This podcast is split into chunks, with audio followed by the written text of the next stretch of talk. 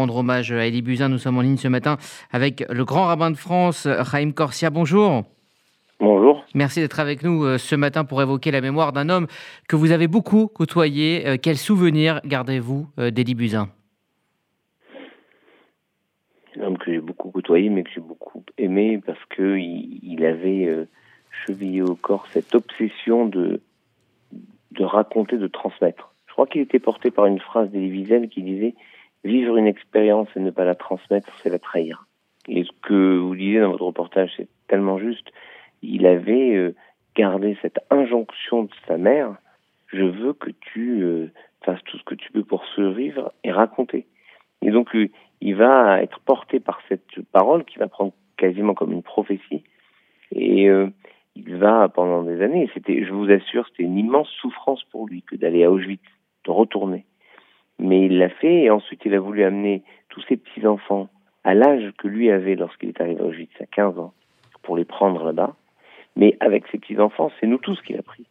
Et mm, son témoignage a toujours été d'une justesse euh, parfaite, d'une à la fois d'une pudeur et d'une force incroyable. C'est, euh, je crois qu'on a besoin d'être accompagné parce que ce qu'on voit et ce qu'on perçoit sur place est tellement insupportable si on n'a pas quelqu'un qui nous le, le transmet avec humanité, c'est on écrète, on, on ferme oui, on ferme notre esprit, notre cerveau à tout ce qu'on peut voir, percevoir, imaginer, peut-être parfois comprendre. Et il faut qu'il y ait un passeur pour dire, mais oui, moi j'étais dans ce bâtiment, j'étais dans ce bâtiment-là. Et voilà.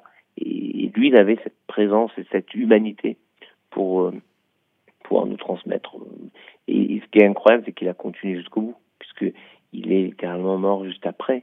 Un dernier témoignage, de manière assez étonnante, un groupe qui s'appelle Relève, comme si euh, la relève étant assurée, il pouvait euh, s'éclipser. Alors il disait, hein, je me suis imposé de ne regarder que devant moi. Or, devant nous, il y a malheureusement euh, la disparition progressive des derniers témoins que, vous évoquiez à l'instant et, leur rôle extrêmement important. comment faire vivre cette mémoire maintenant, euh, après, euh, après leur départ? C'était une des questions qu'on se posait, lui et moi il me disait souvent, euh, souvent après le voyage. Partait à peu près un, une fois. Là, cette année, on a fait deux fois. On allait deux fois au Gîte cette année ensemble. Mais il me disait souvent, quand je pourrai plus, je veux que tu continues. Oui, mais c'est vrai, je veux vous le dire, c'est complètement différent si on le fait euh, comme avec des guides, une visite, que quand on le fait avec des personnes qui étaient là-bas et qui nous racontent leur vie. C'est complètement différent. Mais je crois que qu'il y a une forme de transmission et cette idée qui a toujours été la sienne, que nous soyons, que nous devenions les témoins du témoin qu'il était, c'est une responsabilité. le Talmud appelle ça aide ni aide. Un témoin de la bouche d'un témoin. C'est pas la même chose si moi je vous dis voilà ce qu'il y avait à Auschwitz. Ou si je vous dis voilà ce que Elie Buzyn m'a dit qu'il a vécu à Auschwitz. Parce que moi, mon témoignage prend une tessiture particulière, une réalité du témoignage transmis. Et je crois que c'était vital pour lui de se dire, moi j'ai accompli ma part de, responsabilité, de transmettre ce que j'ai vécu, à vous maintenant de transmettre ce que je vous ai raconté, ce que notre génération vous a raconté. Et, et je crois que c'était à la fois important pour lui, et c'est maintenant notre responsabilité d'assumer à notre tour le fait de raconter, enfin d'ailleurs, je ne veux pas voir que du point de vue mais le Talmud, la Bible dit ça. Et tu le raconteras à tes enfants et aux enfants de tes enfants. C'est-à-dire qu'il y a une obligation de transmettre et de s'assurer que c'est transmis ensuite. Donc de ce point de vue, je crois qu'il peut rassurer toutes celles et tous ceux qui ont entendu son témoignage se sentent investis de cette responsabilité de transmettre à leur tour. Il y avait euh, également euh, chez lui, dans les dernières années euh, de sa vie, une inquiétude justement par rapport à, l'atmosphère générale et par rapport à l'oubli, à la banalisation de, la Shoah. Oui, oui, avec des, des, faits très précis.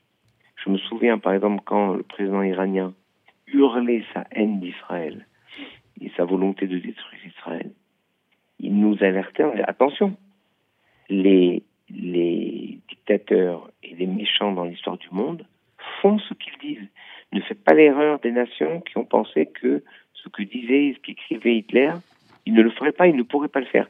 Il l'a écrit, il l'a dit, il l'a fait. Alors écoutez les paroles du président iranien, parce que ce n'est pas anodin. Et il y avait quelque chose, vous avez raison de, rappeler cela, il y avait quelque chose qui est très profond chez lui, c'est le fait de nous attention, la destruction des Juifs d'Europe n'a été possible que par l'indifférence. Pas forcément par la haine, mais par l'indifférence de ceux qui ne se sentaient pas concernés. Après tout, ça ne touche que les Juifs, on se détourne. Et il nous disait attention, ne soyez jamais indifférents à quelque souffrance que ce soit dans le monde. Et en fait, de son expérience d'inhumanité, alors que lui a réussi à rester si humain, il nous a donné une immense leçon d'humanité tout au long de sa vie.